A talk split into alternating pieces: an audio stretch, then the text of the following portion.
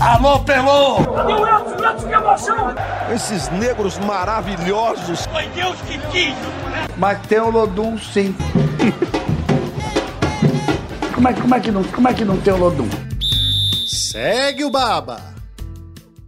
Salve, salve, meus amigos, minhas amigas no ar. O Segue o Baba, edição 107. Eu sou o Juan Melo e hoje o assunto não poderia ser outro, a não ser a SAF do Bahia, a proposta de aquisição de uma SAF a ser formada no clube, pelo Grupo City. E também um convidado dessa semana não poderia ser outro, a não ser Rodrigo Capello, jornalista especializado em negócios do esporte, e que se debruçou ao longo dos últimos dias sobre esse assunto, entrevistou o presidente Guilherme Bellintani. Tudo bom, Rodrigo? Seja bem-vindo ao Segue Baba.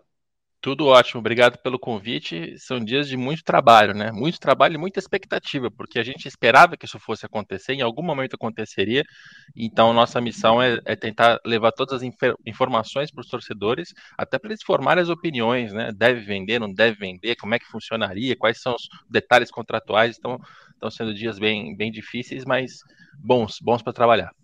É, a torcida do Bahia está amando. E também não à toa a gente trouxe uma mesa robusta para participar dessa discussão. Gabriele Gomes, Rafael Santana, Rafael Teles estão aqui conosco para conversar com o Rodrigo. Logo nesse primeiro momento, Rodrigo, eu acho que eu queria falar de um do que mais interessa a torcida do Bahia, que é em relação à mudança de patamar do Bahia com essa proposta, né? Caso ela se concretize, caso os sócios aprovem a Assembleia Geral. Em relação ao investimento, como você bem já escreveu, são 500 milhões, pelo menos 500 milhões dentro de 15 anos. 300 milhões para o pagamento de dívidas e os outros 200 milhões que não são obrigatórios em relação à aquisição de equipamento, tecnologia, categoria de base. Observando esses números, como é que você analisa a mudança de patamar do Bahia nos próximos anos? É claro que não dá para se comparar com o Flamengo, com o Palmeiras, com o Atlético Mineiro, com investimentos altíssimos, né? Que superam esses, esses valores propostos pelo, pelo City. Mas em relação às outras equipes do Campeonato Brasileiro, dá para almejar um Bahia top 10, top 5? Como é que você enxerga essa situação?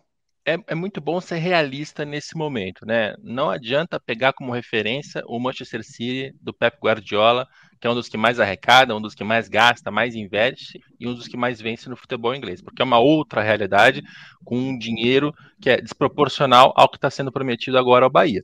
São 500 milhões de reais para comprar direitos de jogadores ao longo dos próximos 15 anos e uma folha salarial mínima de 120 milhões de reais por ano ou 60% da receita. A gente pode explicar isso depois. Esses números são a nossa base aqui para entender e dosar as expectativas em relação a esse Bahia, caso de fato a SAF vá adiante. A folha costuma ser o número mais importante, porque quanto melhor é o jogador, mais alto é o salário que ele pede.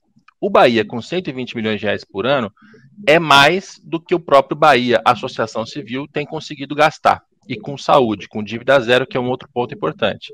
Mas vai ser bem menos do que Flamengo e Palmeiras, ambos acima de 300 milhões de reais por ano.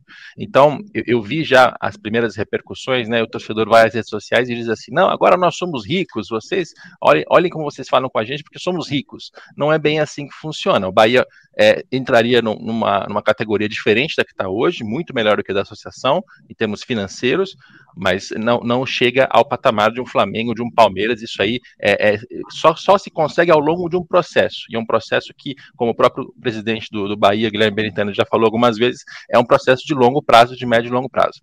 Mas dá para traçar um paralelo com outra equipe que esteja ao menos mais perto disso?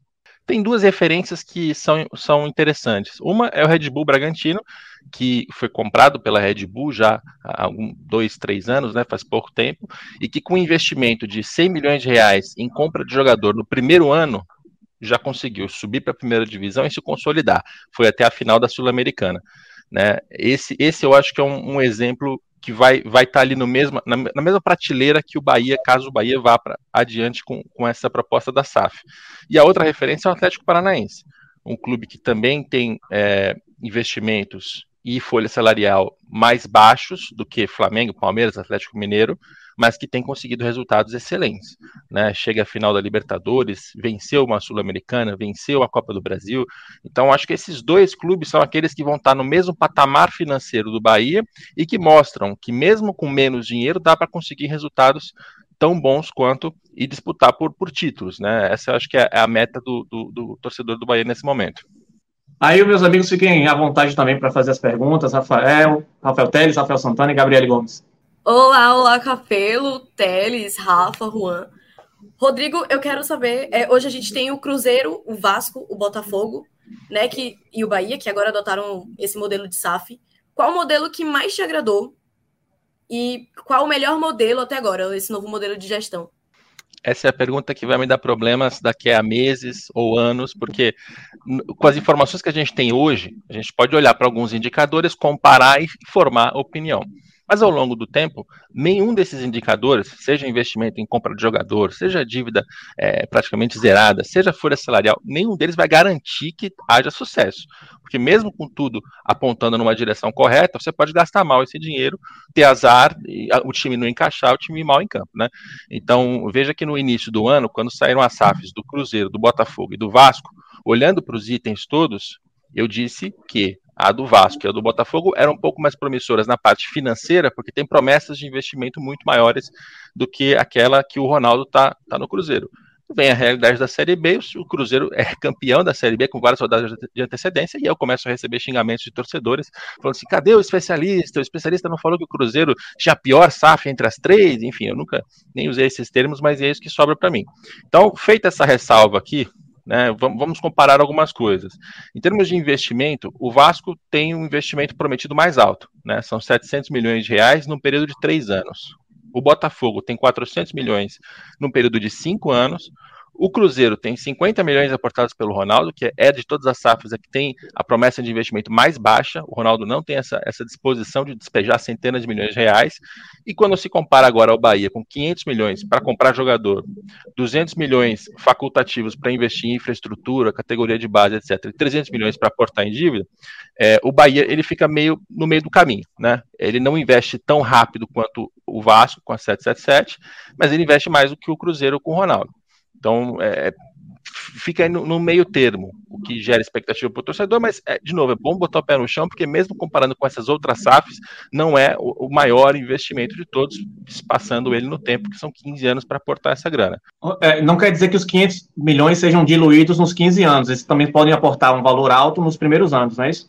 Eles podem colocar os 500 milhões no primeiro ano e já cumprir a meta contratual, a meta contratual e acabou a história. Mas eh, quando, quando eles formulam o contrato dessa maneira, a indicação que eles estão passando é a de que eles vão investir com uma, um ritmo mais espaçado do que o Vasco com a 777, por exemplo, né? Porque lá são 700 em três anos, você vê claramente que o Vasco tem que passar por uma revolução muito rapidamente. É, arrumar centro de treinamento, investir em base, contratar jogador, tudo muito rápido. A visão do, do Bahia é um pouco mais é, de médio e longo prazo. Né? Então, assim, quando você olha para esse dinheiro, esse, esse, essa é uma base de comparação que a gente tem para situar o Bahia entre as SAFs. Tem uma outra questão que é muito importante, que é da gestão do futebol. Qual, quais desses donos têm experiência em gestão de futebol?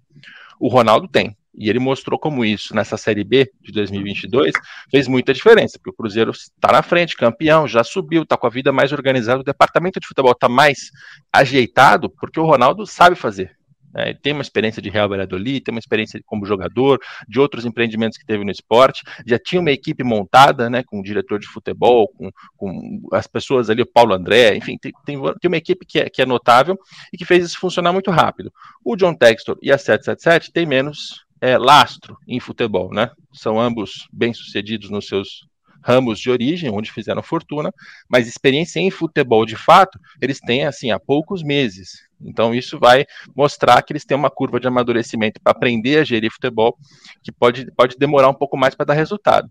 E o City, especialmente falando do Bahia, acho que é muito interessante porque se tem alguém que já sabe gerir futebol, é o City Football Group. Né? A gente está falando do maior grupo de clubes do mundo que é pioneiro nesse jeito de fazer futebol, com, com clubes integrando um grupo, né, um ecossistema e, e jogadores sendo é, mandados de lá para cá, né, esse intercâmbio de atletas, de informações, de gestão, de dinheiro, tudo isso, o City está na frente.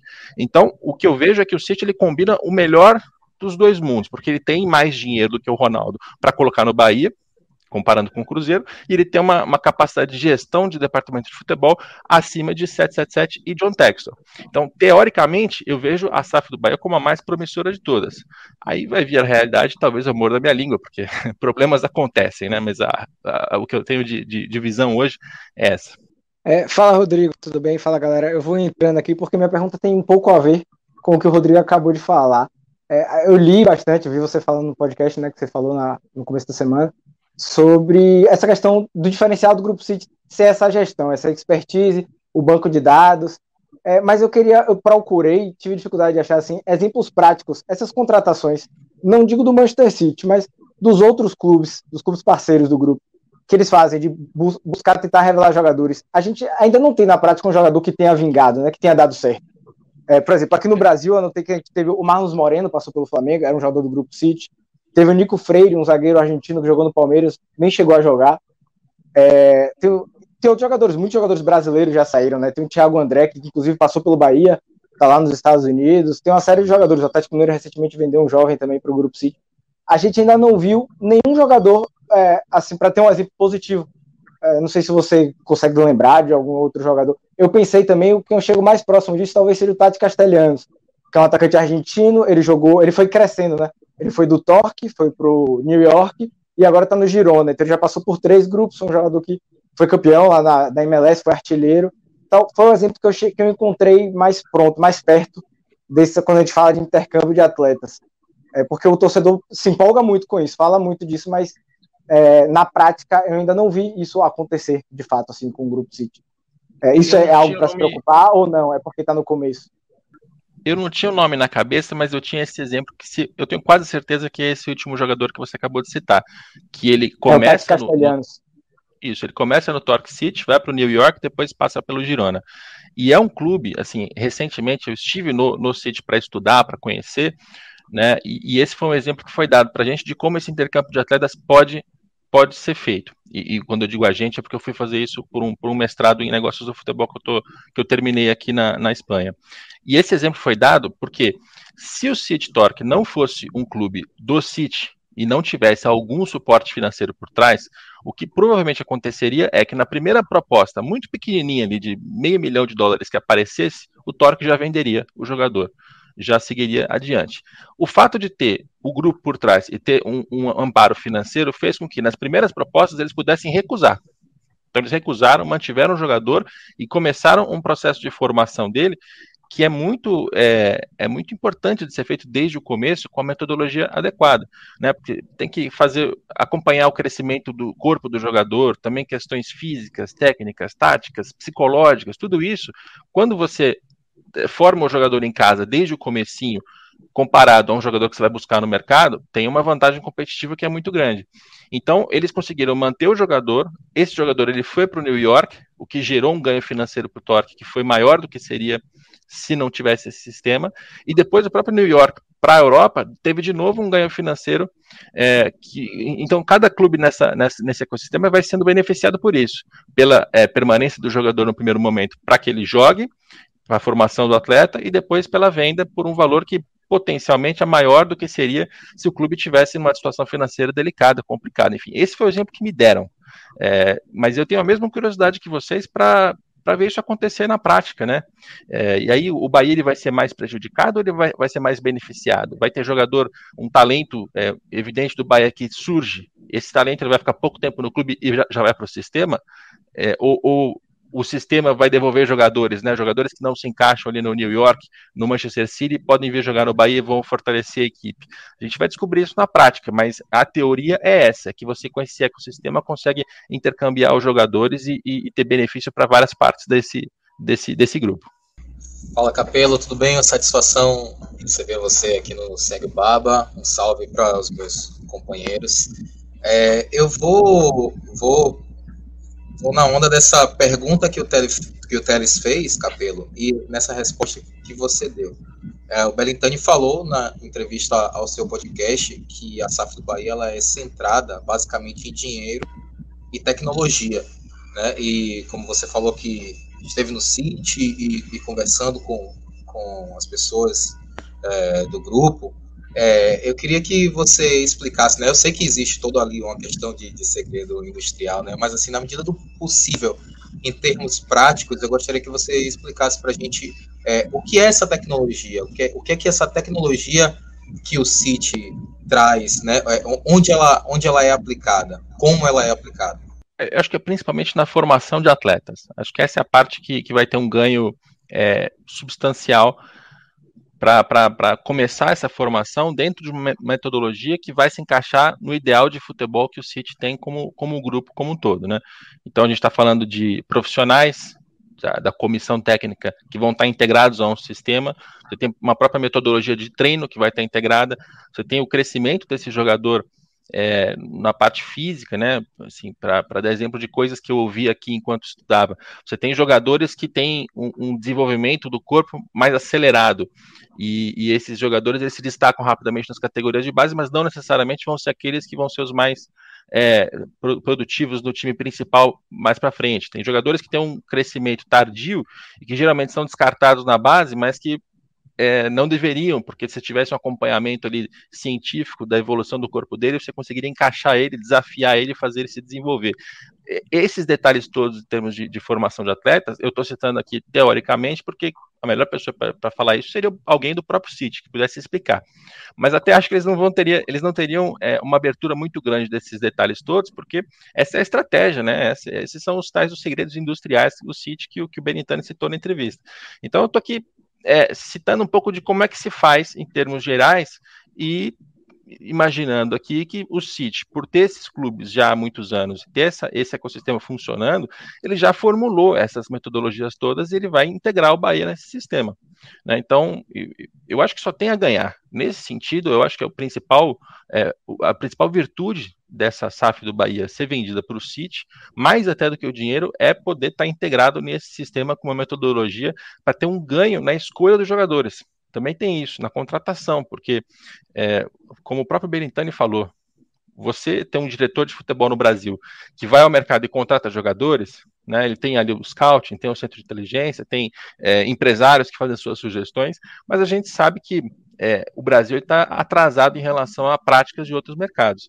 Você trazer essa, essa metodologia do City, inclusive para scouting, para achar os jogadores, para mapear os talentos, para fazer as contratações, tende a gerar um ganho de eficiência. Ou seja, o Bahia vai fazer mais com menos. Ele vai gastar menos dinheiro e vai trazer jogadores melhores. Mas tudo teoria. A gente vai ter que esperar para ver se isso de fato vai acontecer. E tem uma. É, inclusive, uma a minha dúvida foi, foi justamente essa. Né? Desculpa, só para concluir esse raciocínio. É, você falou, tem mais chances de acertar, mas a gente olha no mercado e ainda não vê o, o, Grupo City acertando de fato nessas contratações. Ainda não teve um exemplo de um jogador que chegou ao Manchester City, por exemplo, né? Assim, para os outros, outros clubes do grupo, esse intercâmbio vale. Mas o City, propriamente dito, ainda não se usufruiu disso. Na hora que ele precisa contratar, ele vai lá e traz um Haaland, né? Ele já, já vai no grande centro. Ainda não teve um jogador que foi mapeado, que foi identificado como potencial talento, que usufruiu dessa tecnologia e de fato vingou lá na Europa. Né? Talvez a gente veja isso nos próximos anos, talvez ainda, ainda seja cedo. É, essa é a minha principal curiosidade sobre toda essa expertise do City. Tem que se provar ainda esse modelo, isso é fato. Mas também é muito novo tudo isso que a gente está passando, né? Essa ideia de ter uma, um, grupo de clubes que estão integrados com intercâmbio de jogadores e de informação, o City está praticando há poucos anos, ele inspirou vários outros, então tem muitos grupos sendo formados nesse momento, inclusive o John Texton no, com o Botafogo, o próprio Ronaldo já tem mais de um clube, talvez em algum momento integre também, mas tudo isso é muito novo, né? Então, talvez em, em, três anos a gente olhe para trás e fale assim, puxa, mas era, a teoria era muito bonita, mas nada disso foi colocado em prática, porque a gente não conseguiu encontrar esses exemplos práticos do, do jogador sendo melhor aproveitado esportivo e financeiramente nesse sistema. Mas por enquanto, eu acho, eu acho fascinante a ideia. Acho fascinante e eu acho que o Bahia vai ter uma vantagem competitiva muito grande em relação aos outros, né? Porque assim, para comparar com o Vitória, o Vitória não vai ter nem o dinheiro nem a, essa possibilidade de participar desse jogo que é diferente, que é novo, que o mercado do futebol está mudando, o Bahia está na vanguarda, o Vitória fica para trás. Para dar um exemplo local que, que eu acho que vai deixar as coisas muito escancaradas. Então, assim, a teoria eu acho fascinante. Vamos ver se vai acontecer. Pois é, e com tão pouca, pouco dado preciso sobre isso, a gente fala muito com base no que observou da, da, dos clubes geridos pelo City, né? E é sobre isso, Capelo, que eu queria abordar contigo, em relação também à, à cultura do City, né? Porque a gente vê aqui no, com os clubes brasileiros essa, essas medidas muito populistas, por exemplo, as, as trocas constantes de treinadores, as mudanças com base no termômetro, que é a torcida, enfim. Você vê esse tipo de atitude populista, geralmente, acontecendo em clubes geridos de forma tão profissional como pelo, pelo City, por exemplo, essas trocas constantes, essas mudanças de diretoria, de diretor de futebol, de, de treinador, isso é uma constância que você observa nessas equipes? É, o fato de virar empresa apenas não faz com que isso mude. E acho que as pessoas se enganam muito em relação a isso. Ah, não, porque uma associação tem um presidente, esse presidente tem conselheiros, então ele sofre pressões internas, ele demite o treinador é, muito rapidamente porque está sendo pressionado. Um dono não vai passar pela mesma coisa, mais ou menos. Se esse dono tiver um, um ego muito grande, e geralmente tem, né? Porque clube de futebol envolve esse tipo de coisa, e tem uma, uma paixão ali pela própria imagem, começa a ser atacado publicamente, dono também faz besteira, dono também manda treinador embora sem, sem, muita, é, sem muita reflexão. O City, eu acho que de todas as SAFs, é aquele que vai estar menos sujeito a isso, porque os donos é, são pessoas que já lidam com futebol há muito tempo, você não tem uma pessoa ali com, com a, a, imagem dela extremamente exposta para ser para ser atacada, né? Então assim, o John Texton no Botafogo está fazendo uma administração claramente personalista. Ele é o cara que decide, ele tem uma visão de futebol, ele, ele fala com o torcedor nas redes sociais, ele está muito exposto, né? Então talvez o Textor esteja mais é, sujeito a pressões externas do que o City sem ter certeza de quem é a pessoa do City. Vão atacar quem? O Ferran Soriano, vão atacar o Sheik Mansur, vão, vão atacar. Entende? O fato de ser um grupo estrangeiro, pulverizado, com uma estrutura profissional e que não está muito preocupada com, com a opinião dos torcedores em determinados assuntos, né?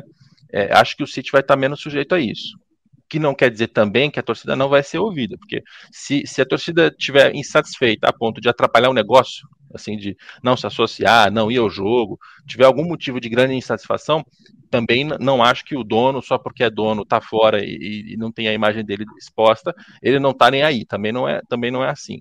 Mas, enfim, de novo, a gente está falando de, de, algo muito novo, que a gente fica muito na teoria aqui, né? Talvez, eu mordo a minha língua em relação a isso, talvez o, o, o Textor mantenha o Luiz Castro lá empregado durante muito tempo e o City esteja sujeito a algum tipo de pressão. Vamos ver.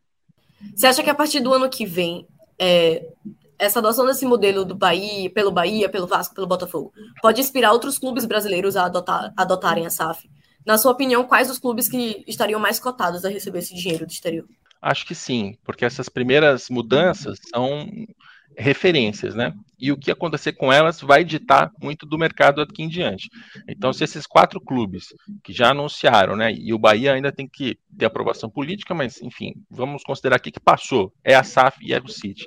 Se eles derem muito certo, e dar certo significa chegar a uma primeira divisão, se reestruturar, ser competitivo, não necessariamente ganhar títulos, mas ser competitivo, acho que eles vão puxar mais gente. Até porque, olhando para o mercado hoje, você já tem outros torcedores olhando e falando assim: peraí, tem uma tendência aqui, tem uma coisa acontecendo e meu clube não está acompanhando. Tem, tem o Santos, tem o Fluminense, tem o São Paulo, o, Palmeiras e o Flamengo estão menos sujeitos a isso porque estão indo muito bem, tanto no dinheiro quanto em termos esportivos. Então, acho que a, a, a necessidade ela não, não se faz aparente ali. Mas os outros todos que estão com problemas financeiros, que estão vendo os, os, rivais se organizarem e não estão seguindo o mesmo, o mesmo caminho, já começam a se questionar se estão fazendo a coisa, a coisa errada ou a coisa certa.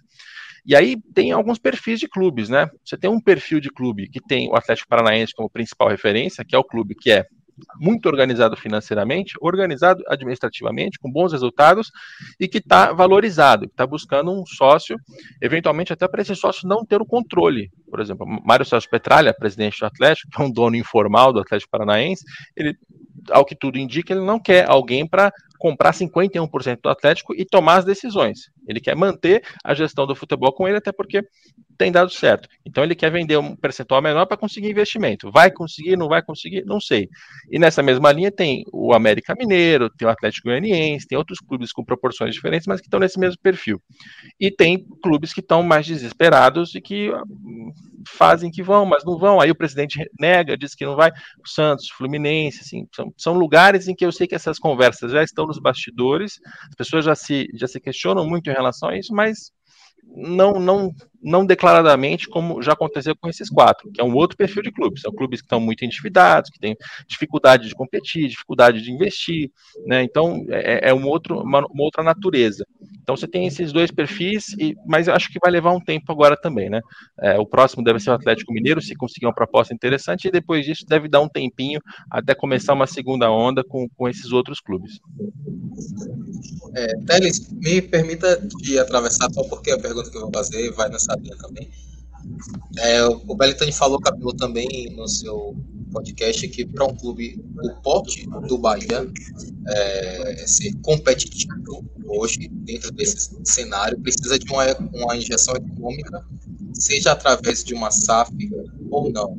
É, então minha pergunta para você é nesse sentido, assim, o que você acha? Você acha que é, de fato vai se tornar cada vez mais raro, já não é comum, né, mas vai se tornar cada vez mais raro exemplos de América Mineiro, de Fortaleza chegando numa Libertadores?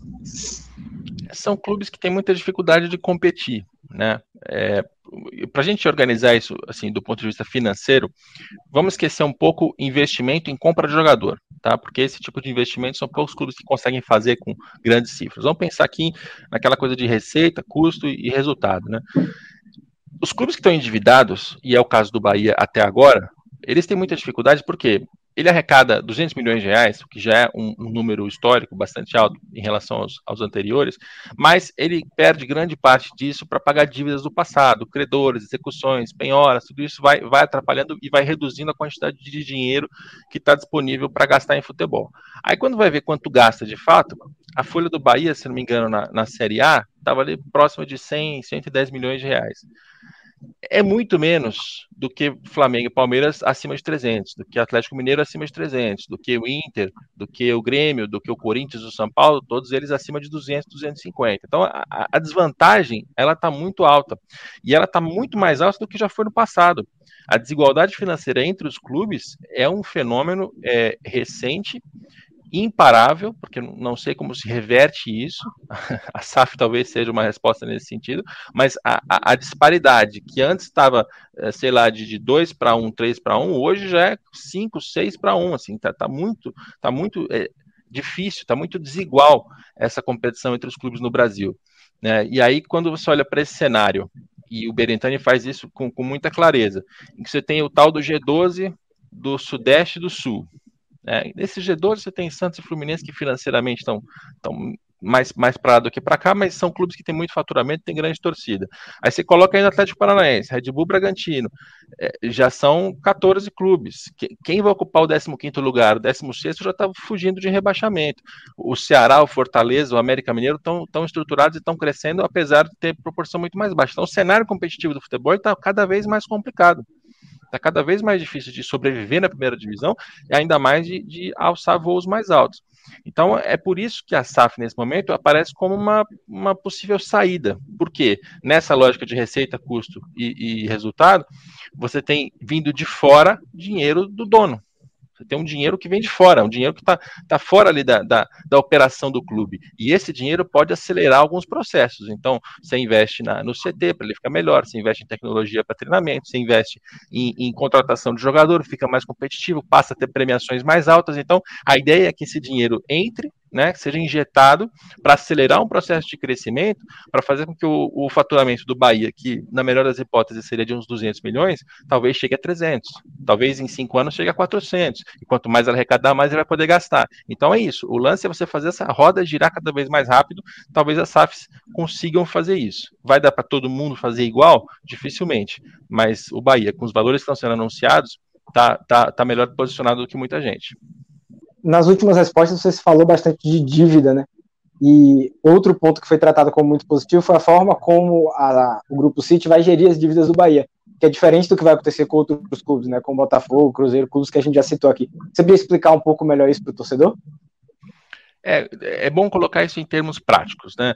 O Botafogo e o Vasco entraram no regime centralizado de execuções. O que, que, é isso? É uma fila em que você coloca todos os credores trabalhistas e cíveis e eles vão recebendo aos poucos. Como? A SAF ela vai mandar 20% da receita dela para pagar essa dívida.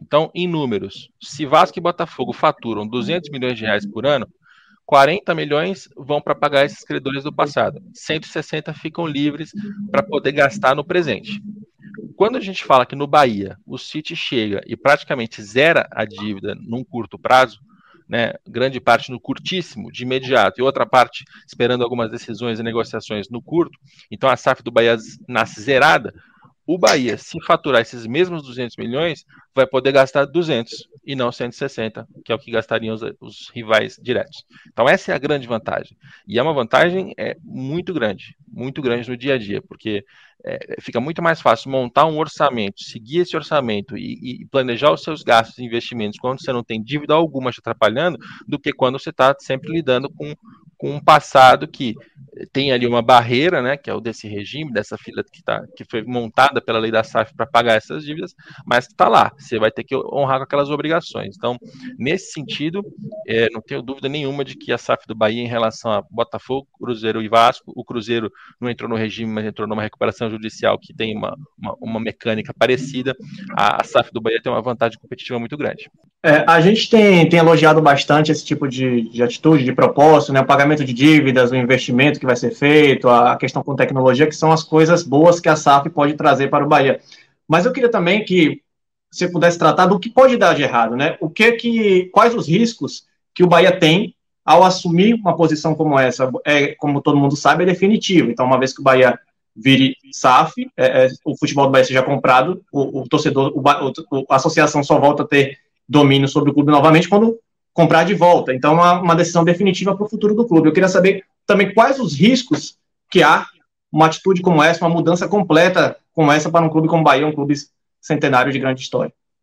É, o grande risco é esse. O Bahia está sendo vendido. Né? Ele está vendendo o seu futebol, está colocando o futebol dentro da empresa e vendendo essa empresa para um, um novo dono não é uma parceria, não é uma cogestão, não é um contrato que você rasga e simplesmente pega de volta, se alguma coisa der errado. Né? Então, esse, esse, é o grande risco. Um presidente ruim você tira na próxima eleição. Um dono ruim você só vai tirar se você comprar de volta ou se ele infringir o contrato que está sendo feito agora.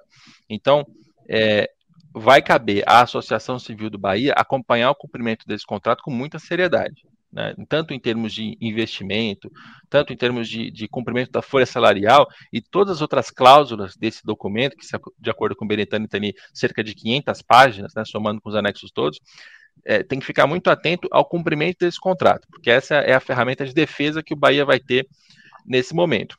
Agora, pensando de maneira mais, mais abrangente e mais teórica, o que, é que pode dar de errado? Pode dar de errado de não ter dinheiro para investir. E nesse caso, o contrato está cumprindo a, a, proteção ali, está fazendo a proteção. Se o City não investir os 500 milhões de atletas, vai abrir uma brecha no contrato para que o Bahia consiga fazer alguma coisa. Pode acontecer também de ter má gestão, porque má gestão ocorre. Mesmo nessa, nessa estrutura toda, que é muito promissora, com ecossistema de clubes, com experiência internacional, etc, etc, o City pode fazer uma série de decisões equivocadas no futebol. Contratar os profissionais errados, contratar os jogadores errados, ter um treinador que não encaixa, tudo aquilo que está inerente à prática de, de, futebol. E se isso tudo acontecer e o torcedor é, não, não gostar, não, não, tem, não tem como tirar na próxima eleição. Né? Não tem como, como tirar o City rasgando um contrato, indo para a justiça, é, é, muito difícil isso acontecer. Então, acho que esse é o principal, esse é o principal risco. E, e o bom né, é que nesse processo de venda, você tem que se cercar de maneiras para evitar que isso aconteça. Então, por exemplo, um risco que poderia ocorrer: o City compra o Bahia, mas ele muda de estratégia em dois, três anos e decide que o Bahia pode jogar a Série B, a Série C, ele não está nem aí. Ele só quer comprar e vender jogador, ele quer formar jogador para mandar para o Manchester. Ele usaria o Bahia como um satélite. Essa é uma palavra que está muito. O torcedor tem ouvido e falado muito, com, com medo que isso aconteça. Como é que você evita que isso aconteça? Colocando aquele mínimo de folha salarial. Porque quando você coloca no contrato que você vai ter que gastar 60% da receita com o salário do jogador, significa que, e tem um mínimo, né? Tem esse mínimo de 120 milhões, que é competitivo hoje no cenário de Série A. Você está dizendo que, olha, você vai pegar o Bahia para gerir, vai tomar todas as decisões, está tudo certo, mas vai ter que garantir um certo nível de competitividade. Então, o que dá para fazer é isso: é no momento da venda se cercar e colocar dispositivos de proteção para evitar que esses riscos aconteçam. Mas, e riscos estão em todos os negócios. Esse não é, não é um, um, contrato é, que vai editar só o que vai acontecer agora, 2023. Essa, essa é uma venda para a vida inteira. Né? E o Bahia vai estar tá, vai tá sujeito a, a, a, a, riscos de empresas que são compradas, que são vendidas, que são mal administradas, que às vezes falta dinheiro, tudo isso vai fazer parte da rotina do, do Bahia se, se decidir por esse caminho. A gente tem um ano da lei da SAF. É, qual o cenário do futebol brasileiro depois da SAF? Quantos clubes já adotaram esse modelo? e quais os principais? É, os principais são os quatro que a gente já citou aqui, né? Botafogo, Cruzeiro, Vasco, Bahia. Atlético Mineiro tende a ser o próximo. Já está com, com a ideia muito fixa de que vai fazer isso, já começou um processo de captação de sócios, está no mercado, está buscando, está negociando. Então a gente pode esperar que o Atlético anuncie em breve. Não sei ainda com quem, com quais valores, se a política do clube vai aprovar ou não, mas deve ser o próximo dessa fila. E, e mais para frente tem aquelas outras ondas que a gente já conversou aqui. Outros clubes menores, eu sei que eles já existem. Quantos? Não sei de cabeça. Mas a SAF, né, sendo uma, uma sociedade anônima do futebol, ela só coloca uma opção. Olha, você quer virar empresa? Segue essas regras aqui e você pode buscar um, um, um dono, um investidor, alguém que vai comprar 30%, alguém que vai comprar 70%. E tem clubes menores que estão seguindo outros modelos de negócio. Né? Então, tem muita SAF que está tá surgindo com alguém que está comprando um clube ou está formando um clube para comprar e vender jogador sem a menor preocupação até de jogar um campeonato estadual na primeira divisão, ou de estar na, na Série B, na Série C, não, não tem necessidade porque o intuito está em compra e venda na base, tudo isso vai acontecer também. Tem outros modelos de SAFs que estão sendo executados ao mesmo tempo, mas é, nomes e números de cabeça aqui agora não tenho não, Gabi. É, vou tentar trazer essa conversa um pouco para o lado dos bastidores. Você, Capelo, fica à vontade para falar até onde você acha que dá para falar. É, enquanto durante esse ano todo, né, que o Bahia negociou com o Grupo City, a gente ouviu algumas especulações de outros interessados também, né? Você falou, por exemplo, do Atlético Mineiro, que você citou agora, que está próximo também de se tornar SAF. É, e o próprio Belintani disse que quando ele conversou com o Grupo City, ele, o Grupo City tinha outras, outras alternativas aqui no Brasil, e ele meio que atravessou ali o negócio, né? Se ofereceu e deu tudo certo para o Bahia.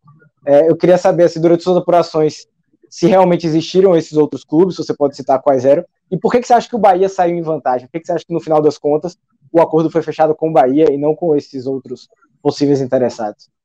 Houve outras negociações, com certeza. Isso eu ouvi várias vezes ao longo dos últimos dois ou três anos. Né? O que eu sempre ouço conversando com as pessoas do mercado é de que, olha, o City vai chegar, o City em algum momento vai comprar algum clube, o City está monitorando, já começou uma negociação tinha alguma coisa com clubes paulistas, mas eu vou evitar dizer o nome aqui, porque como eu não tive a, a confirmação de várias partes do jeito que eu gosto para dizer e ter certeza do que eu estou falando, eu não vou dizer o nome, mas havia sim negociações com clubes paulistas. É, e o Atlético Mineiro foi um dos clubes que conversou com o City. Né? Aliás, em março eu publiquei essa notícia e publiquei porque tenho certeza do que eu estou escrevendo. Né? Tive várias confirmações de que, de que houve de fato essa conversa. Mas ali, quando, quando eu apurei mesmo, os próprios dirigentes do Atlético já estavam meio receosos de que não avançaria, não iria para frente, porque o Bahia já parecia estar adiantado em relação ao City. Mas a, a, a negociação existiu, falaram em valores, falaram em percentuais, eu achei que estava é, maduro o suficiente para publicar isso. Então, o, o City, ele era o, o sócio mais cobiçado do futebol brasileiro, isso eu não tenho a menor dúvida. O próprio Botafogo, quando falava em abrir uma SA, tinha nos bastidores e, e, em algum momento até ficou público que eles queriam que o City fosse procurado para comprar o Botafogo SA, não era nem SAF ainda, porque a SAF não tinha sido criada ainda enquanto lei. Então todo mundo queria o City, porque ele combina o dinheiro com a, a experiência de, de, de, gestão de futebol e com esse ecossistema que é muito interessante. Todo mundo queria estar com o City. O Bahia foi o clube que conseguiu. E, assim, por que, é, de um ponto de vista é, frio e, e pensando no ativo, né, no clube, é um clube que tem uma torcida muito relevante, está numa cidade muito importante em termos de população e de economia, está num estado é, igualmente relevante nesses mesmos aspectos. É, é um clube que pode, é, ser, é, não vou dizer monopolizar, mas ele pode ser um centro de, de, captação de talentos de todo o Nordeste brasileiro, com mais facilidade do que clubes do Sudeste. É um clube que tem, uma, tem muitos potenciais, muitas virtudes que estão muito evidentes. Né? É um clube que pode elevar o seu faturamento, ficar competitivo com muito mais facilidade do que um Bragantino, por exemplo, ou do que se fosse outro clube paulista que eventualmente estivesse na Série B, na Série C. Fica muito mais. É, é, é mais fácil fazer o, o, negócio do Bahia crescer organicamente do que outros clubes, exatamente por ter todas essas características. Então, se o projeto é ter um clube competitivo que sirva como um carro-chefe na América do Sul e que consiga atrair talentos, mas também competir, botar eles para jogar, classificar para Libertadores, ter uma, uma experiência relevante dentro de campo, o Bahia está muito bem posicionado para fazer isso acontecer. Estou comparando com outras opções de mercado, né? Com clubes paulistas que eventualmente têm uma graninha de campeonato paulista, mas que não tem a mesma torcida, mesma, o mesmo potencial de expansão. Então, nesse, nesse sentido, assim, é, meramente financeiro, pensando nas características do clube, eu entendo que o Bahia estava é, muito bem posicionado. E tem também uma questão de bastidor, né, da, da perspicácia ali do, do Berintani, do Vitor Ferraz, do Marcelo Moraes, das pessoas que estavam envolvidas diretamente nessas negociações com o City, que conseguiram primeiro abrir essa porta, o que, o que é difícil, né? Por mais que o City. Ah, o City está ali em Manchester, pega o telefone e liga. Não é assim que funciona. Você precisa ter uma entrada para conseguir falar com esses caras, para se apresentar, para mostrar o seu projeto, para convencê-los a, a, a, ouvir né, e a acreditar, algo que o Berintani também relatou, que no início não tinha um interesse muito grande por parte do City, eles conseguiram reverter isso e mostrar que, que era um clube com grande potencial. Tudo isso depende de, de características de negociação que claramente os, os dirigentes do Bahia foram, foram mais competentes do que os de outros clubes. Capelo, a gente sabe muito bem como é que funciona uh, o futebol brasileiro, como é o comportamento do torcedor, né, da imprensa, assim, de maneira geral, quando um clube não vai bem. Né? A torcida costuma é, protestar, reclamar, pede cabeça de treinador. É, aqui na Bahia a gente tem inúmeros casos é, de torcedores que vão até a, a, ao prédio, a casa de dirigentes, né, com, com pipoca, enfim, faz um barulho danado. É, e como você bem falou, assim, é, o Bahia transferindo, né? Transferindo para modelo de SAF, assim, não, não vai adiantar muita coisa. O, o Bahia está passando o, o, o, controle né, do futebol para uma empresa. É, a minha pergunta é a seguinte: você acha que o torcedor brasileiro está preparado para lidar com esse esse modelo de que assim você pode fazer barulho quanto for e não vai adiantar. E o grupo City está preparado para lidar com esse modelo de futebol brasileiro e aí eu vou até falar de, é, de um aspecto assim particular, né? Casos que aconteceram aqui na Bahia ao longo desse ano de, de 2022, a gente teve três casos de violência é, no futebol aqui, é, três casos mais graves, né? E um deles, o ataque ao ônibus do Bahia, lá no, no mês de fevereiro. Né? Então, assim, você acha que o, o, o Grupo City também está preparado para lidar com isso que é o futebol brasileiro? Se o City está preparado, eu não tenho a menor ideia. Não tenho a menor ideia e, e também tô, tô, curioso, não só com o City, mas também com o Texor, com a 777. A gente sabe que o ambiente de, de, do futebol brasileiro não é fácil. Né? A gente está aqui gravando no mesmo dia que torcedores do, do, Cruzeiro e do Palmeiras se encontraram na rodovia e teve uma, uma batalha campal ali, com muita gente ferida, né? uma, coisa, uma coisa meio bárbara. Como é que esses investidores que estão chegando de fora com outros ambientes, embora também exista o hooliganismo e problemas eh, de natureza assim no futebol europeu, como é que eles vão encarar isso? Como é que eles vão agir em relação a esses episódios, né? A pedrada no ônibus do Bahia, que foi muito grave também. O que, o que, é que eles vão fazer em relação? Eu não tenho a menor ideia e tô curioso para ver qual vai ser a postura.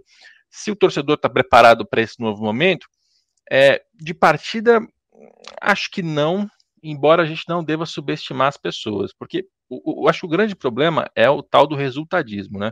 A gente tem como métrica para avaliar se um trabalho é bom ou ruim, se ele venceu ou se ele perdeu, só. E isso foi o que legitimou nos últimos anos, décadas, muito dirigente ruim né, muito dirigente incompetente e alguns pilantras viraram semideuses aos olhos da opinião pública porque o time em algum momento venceu, porque o time em algum momento foi bem dentro de campo e, e, ganhou algum título. E aí o cara fica eternizado e a gente cai nessa cultura de que se você venceu, você fez um bom trabalho, se você perdeu, você é um mau administrador. Não necessariamente é assim. É, o torcedor do Bahia nessa nova fase, acho que é bom para ele criar outras outras métricas ali, buscar outros indicadores. Então, assim, o Bahia ele vai chegar e já vai ganhar uma Libertadores, vai classificar para a Libertadores, não sabemos, talvez não consiga, mas ele vai conseguir formar mais jogadores. Você vai perceber esses jogadores chegando ao time principal e ficando um pouco mais de tempo do que ficavam antes. Você vai perceber jogadores sendo contratados num nível que a associação não conseguia, em termos de investimento, de nome do jogador. Você vai ver é, esses benefícios de atletas da, do grupo vindo para o Bahia, você vai ver isso acontecer na prática, né? Tudo isso é, são, são vários elementos dessa, dessa história que está começando agora, caso o Bahia aprove a SAF vá adiante, que vão precisar ser acompanhados pelo torcedor. Então, eu recomendo paciência. E se no primeiro ano, no segundo ano, no terceiro ano, eventualmente o resultado que for o desejado não vier, mas o torcedor encontrar esses bons sinais na administração do clube, né, em termos de, de, de, evolução dos jogadores e qualificação do elenco e a própria postura do departamento de futebol, das pessoas envolvidas. Se o projeto inspirar confiança, confie e tenha paciência. É, porque porque é, é uma história que não se resolve da, da noite para o dia, não se compra resultado da noite para o dia, tem um processo, tem um amadurecimento e, e todo mundo vai passar por isso. Não só os dirigentes e nós aqui, jornalistas, mas o, o torcedor também. Lembrando que o episódio da pedrada também quase atrapalhou nas negociações, como o Guilherme Berintani falou em reunião com os conselheiros do Bahia. A gente vai chegando ao final do Segue o Baba. Agradeço demais a participação do Rodrigo. Espero que ele possa. Já deixo o convite, né? Para que ele possa participar conosco quando for aprovado, quando for é, realizada a Assembleia entre os sócios do Bahia. Ainda essa, essa proposta ainda vai passar por avaliação do Conselho Deliberativo, apreciação do documento para até até ser levada para a Assembleia Geral dos Sócios, e aí, se aprovada, o Bahia vai ter definido essa situação da CEF com o Grupo City. Agradeço demais a participação, Rodrigo. Obrigado pela atenção e pelas informações. Valeu, desculpa algumas respostas muito longas. Eu até estava preocupado quando eu gravei com o Benitani, porque Benitani também é assim. Ele começa um raciocínio, ele vai, sobe, desce e termina depois de dois, três minutos falando. Eu estava preocupado. Como é que vai ser com os dois agindo parecidos num programa? Talvez fique chato. Enfim, vocês me dizem aí se, se ficou ou não. Eu gostei muito desse episódio que eu gravei com ele, dessa, dessa primeira entrevista que ele deu para explicar tudo. E o que eu digo de importante nesse momento em que a decisão ainda está sendo tomada é questione, faça pergunta, tire dúvida. É, algumas a gente aqui na imprensa consegue já tirar porque nós mesmos já levamos a pergunta para cima e perguntamos. Outras coisas tem que ir no próprio dirigente. Então, você que é sócio do Bahia, conselheiro do Bahia, pergunte tudo, tudo, tudo, tire todas as dúvidas possíveis. Aproveita que o clube está sendo transparente, porque outros clubes não foram transparentes da mesma maneira e tire todas as dúvidas, porque é um momento histórico importantíssimo, não se vende clube de futebol todos os dias. Então, é, vamos com, com, muito cuidado e muita curiosidade em relação ao que está sendo feito. Obrigado pelo convite, amigos. Eu tirei todas as dúvidas, né? Que eu trouxe três páginas aqui, um calhamaço enorme de perguntas aqui, todas foram respondidas claramente, para mim está excelente. Obrigado, Rodrigo, Rafael, Teles, Rafael Santana, Gabi, também muito obrigado pela participação e até a próxima. Alô, Pelô! Cadê o Elton? Elton, que emoção! Esses negros maravilhosos. Foi Deus que quis! Mas tem o Lodum, sim. como, é, como, é que não, como é que não tem o Lodum? Segue o Baba!